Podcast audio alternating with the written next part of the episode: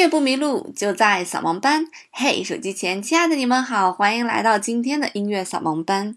那我有一个粉丝群哈，如果你想撩我的话，可以来呀。这是一个 QQ 群，叫做幺五二八六二八八五幺五二八六二八八五。好，今天跟大家聊的这个话题特别有趣啊，叫做音乐是数学美丽的意外。呃，我这个人这个 经历比较奇葩啊。我的研究生是在英国的诺丁汉大学读的统计专业，所以我们的学院就叫做 Mathematics School，就是数学学院。然后我本科其实也读的是偏理科的，但是我在学校比较奇葩，中国传媒嘛，很多人都说，哎，你传媒大学还有这种专业呢？因为传媒大学是二幺幺嘛，所以综合性大学就必须要有理工科才可以。呃，但是我后来又自己在做音乐，大家都知道我是数学系的，所以大家都觉得特别有趣儿。但是从我的角度来看呢，从我开始学数学之后，我就觉得其实数学和音乐上面它有很多的共通性，这个科学和音乐是密不可分的。嗯，就从简单的来讲吧，我们就从莫扎特来说起啊。那莫扎特当时那时候的音乐，它比较的典雅，那么可能会和那时候的钢琴是有关系。那时候钢琴是一根弦嘛。直到后来贝多芬的音乐听起来比较激烈，我觉得也是跟当时钢琴有关系，因为那时候钢琴变成了三根弦。那么还有贝多芬啊，说起贝多芬，大家就觉得他是一个开创时代的这样一个人。啊，那也有人讲说，就是因为贝多芬的那个时期印刷术已经成熟了，贝多芬可以依靠版权来卖钱，并不需要像莫扎特和海顿那样依附贵族，啊，来去包养他，所以他有更多的可能性去抒发自己想要写的东西，所以这个科学技术和这个音乐肯定是密不可分的。那么我们再把它说的简单一点啊，大家想一想啊，这个音乐最初的一种起始，它的一个发生的一个状态，它是不是其实就是一种物理现象呢？它其实就是弦的一个振动嘛，对吧？弦长和频率的一个关系，弦长越长呢，频率越小嘛，它成一个反比的关系嘛，对吧？那我们的键盘上面的这个音的每一个音，它其实都有一个自己振动的一个赫兹。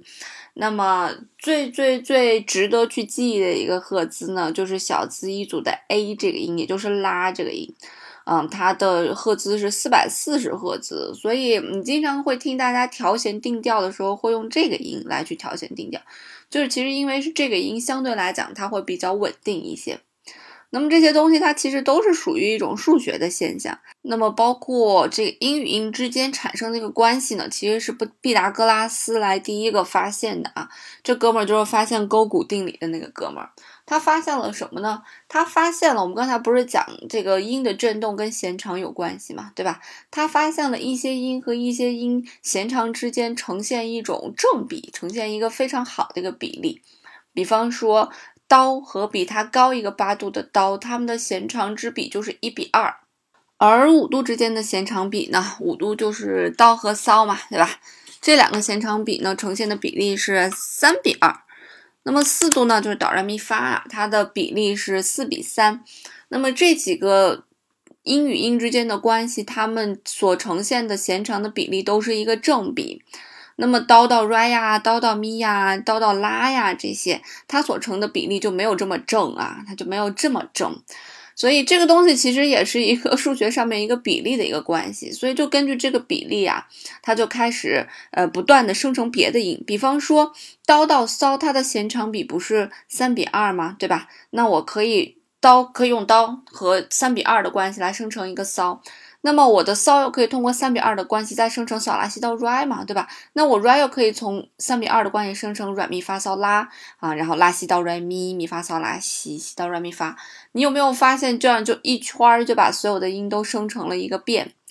所以这种音与音生成的一个规律，我们通常就把它叫做五度相生律。什么叫做五度？到 re 咪发骚就是五度，就五度五度互相之间产生这种音嘛，对吧？啊，所以这些东西听起来的特别有趣啊，它就是一个数学的这样一个问题。但是五度相生律生出来的这个音之后，你会发现一个严重的问题是什么呢？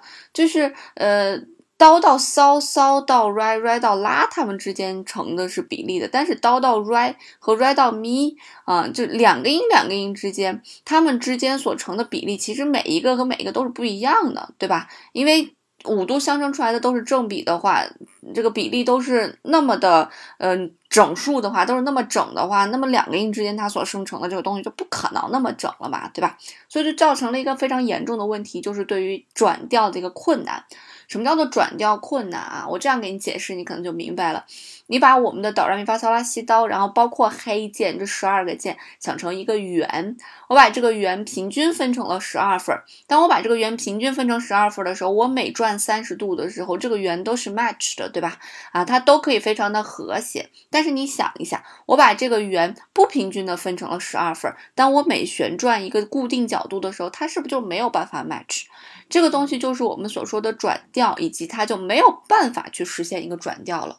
这是当时这个律制的发现，这个律制就是呃五度相生律啊，包括还有个东西叫做纯律，其实也是差不多啊。所以这时候就又要有人想办法了，说那怎么办，对吧？那怎么办？那这时候中国的一个这个数学家、音乐家、律制家叫做朱载堉，他是朱元璋的第九代世孙，他就做了一件事情。他把二比一的这个弦长啊，开了十二次方啊。他说把它开十二次方不就完了吗？你想当时没有计算机的年代，这多痛苦啊！他开完以后呢，算出来这个比例大概是一点零五左右。所以通过它这个比例呢，就产生了我们现在所说的十二平均律。我想，但凡了解一点点音乐。的同学可能大家都听说过这个东西，所以什么叫十二平均律呢？十二平均律就是每个音和每个音之间的比例是一模一样的，这样你就会发现它和我们所说的五度相生律的比例就不一样了嘛，对吧？因为它的每个音和每个音之间都是平，就是一样的，它的比例是一样的，所以当它每次旋转固定角度的时候，三十度、六十度、九十度的时候，它总能和这个圆是相匹配的。这就是十二平均律的一个伟大之处。那么，当然，在我们这个律制产生大概是一百年左右吧，这个欧洲有一个德国的一个数学家、律制家也发现了这个，发现了之后就把它应用出来了。那么，在这个音乐史上有一部非常伟大的一部作品，叫做《十二平均律》，就是巴赫所写的。那巴赫为什么要写一个这个东西呢？他把每一个音。呃，写了就每一个调啊，写一首前奏曲，写一首副歌曲，一共写了一共十二个调嘛，一共写了二十四首前奏曲，二十四首副歌。他想做一件什么样的事情？他就想来验证一下，你们都说十二平均律，十二平均律，十二平均律，那我验证一下这个这个到底合不合理，到底这个发明是否成功？他验证过后发现这个发明是成功的，所以十二平均律也被认为啊，这部作品也被认为是。钢琴当中的一个圣经啊，因为它验证了音乐的这个可能的发展性，所以十二平均律它发展的伟大之处在于什么呢？那如果没有十二平均律，那我们根本不知道现在的钢琴会是一个什么样的一个样子啊，我们不知道现在的合奏会是一个什么样的一个样子。呃，因为如果用纯律或者五度相生律。它会有很多不和谐的因素在，而十二平均律呢，就消除了这些不和谐的因素啊，让这些东西变得更加和谐与合理一些。但是，其实在这个世界上也有很多不是十二平均律的乐器，比方说很多弦乐器，二胡呀、提琴呀，它们都不是。你可以发现，它的一根弦上没有任何的像我们键盘一样标志出来的刀就是刀，re 就是 re，对吧？所以这些东西它都属于非十二平均律的乐器，所以学这些乐器的时候有一个基本要求，就是需要你有一个好耳朵，啊，你有好耳朵才能分辨出来这个东西，嗯，它到底有没有拉准。但其实。在有一些合唱团，他们并没有说一定要要求大家就用十二平均律去演唱。很多人会觉得纯律会更和谐一些，因为你想啊，纯律是不是都是通过正比所生成的？所以它的那个律制下的那个音符，它可能会更和谐一些，它可能没有十二平均律那么死板，对吧？所以在一些合唱团呢，他们在有一些音高方面会做一个略微的调整啊，使它听起来更加的这个有温暖呀，有吸引力。呀，更加的和谐呀，更加的舒服啊，会有这样一个现象在，特别有趣。但是我们的钢琴确确实实是属于我们的严格的一个十二平均律。所以你看啊，从我们刚才说的这个弦长啊、音乐的发现呀、弦长比啊、声音的振动啊，啊，包括到现在我们刚才说的十二平均律，它其实都是一个数学的一个现象。那么还有一个比较难的一个数学现象，其实叫做傅立叶变换和泛音。哎，这两个东西你听起来可能会觉得都有一些不知所云，是吧？那我来给你解释一下。我们首先从泛音来开始解释，什么是泛音呢？有泛就会有。泛泛而谈，就会有那个具体的东西，对吧？啊，有泛音就会有基音，那么基音和泛音一同组成了我们的这个音符。基音就是我弹一个刀，这个刀就是我的基音。但是我弹下去这个刀的时候，刀的整个旋儿会震动，产生出来刀这个音高。那么除了这个弦整个会震动的，其实这个弦的二分之一处、三分之一处、四分之一处，依次类推，它的弦长也会有它自己的一个震动的一个频率。所以这些频率把它叠加起来，就产生了我们音乐当中的一个东西，叫做泛音。那么这个泛音可以决定什么呢？这个泛音可以决定乐器的音色。但是由于泛音它的振动频率啊，它它它的响度没没有没有那么高嘛，你毕竟基音的那个振动，它肯定要比其他的那个振动那个响度更大嘛，对吧？所以如此下来，我们听见的那个振动的那个音的音高是基音的音高，而泛音只是决定了它的音色而已。那么这个东西其实就是数学当中的一个问题，叫做傅立叶变换。那么什么叫做傅立叶变换呢？傅立叶变换其实就是一个弦，就是一个波长的一个叠加和波长的一个分解的这样一个问题。所以你看这些东西，它其实都是和数学息息相关、密不可分的。那么这也就衍生出来了另外一个问题啊，就是很多玩这个 Hi-Fi 的、玩 High Fidelity、玩高保真音响的，他们都会说说这个音响的还原度好不好，保真度好不好？保真保真保的是什么真？保的是乐器声音的真。乐器声音的真怎么保？当你的高频削减越少的时候，那是不是乐器的还原度就越高呢？那肯定是这样子的，也就意味着，当那些振动很弱的频率，你都可以用这个高保真音响把它还原出来，那它的音色的品质肯定就会更好。那么，其实当你还原越高频的这样一个声音，它所需要的一个技术条件就并不是，并不是一。倍数相相相往上乘了，可能会是以指数的难度往上乘，所以你就会发现有些非常昂贵的东西，它可能只比比它低一等的东西好那么一咪咪，对吧？但是它的价钱却要高那么多，这这都是还是非常有道理的。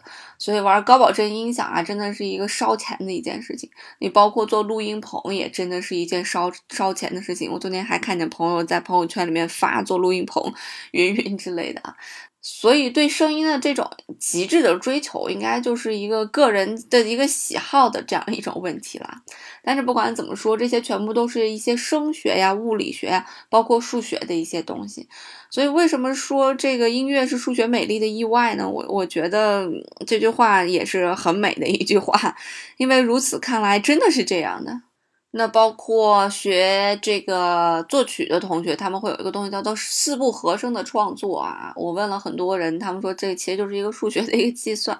你包括像巴赫写的那些非常。嗯，具有逻辑美的东西啊，它很多都是有一些这个数学逻辑在里面的。你看起来好像很繁乱的样子，但是你把每个线条拆出来，仔细去分析，它又非常的具有逻辑美啊。所以很多人说巴赫很伟大嘛，因为很多可能具有逻辑美的东西，它不一定和谐。但是巴赫这个东西，它不但具有逻辑美，它还好听，所以他是一个非常伟大的人。所以这一切的一切都带有数学的一个影子啊。所以我曾经写过这么一段话，我说，如果音乐因为这些规律变成理学的一种，那么数学也可以因为其规律带来的意外美变成了艺术。啊，一个是没有对错，没有固定评判标准，描述人类灵魂堕落或者堕落或者纯洁的学科；一个呢是即便有猜想，也需要详细的证明其来源，并且充斥着我们现实生活的一个学科。他们就像斯梅塔纳笔下的两条小溪一样啊，虽然最后没有交汇成那么庞大的沃尔塔瓦河，但是他们瞬间碰撞的火花却给我们留下了无数的财富。所以学科之间交叉的那种美啊，真的是一种，呃，又意外又惊喜哈。那这就是今天的节目了，希望今天的节目可以让你对整个音乐的一个乐理知识有一个非常基本的一个了解。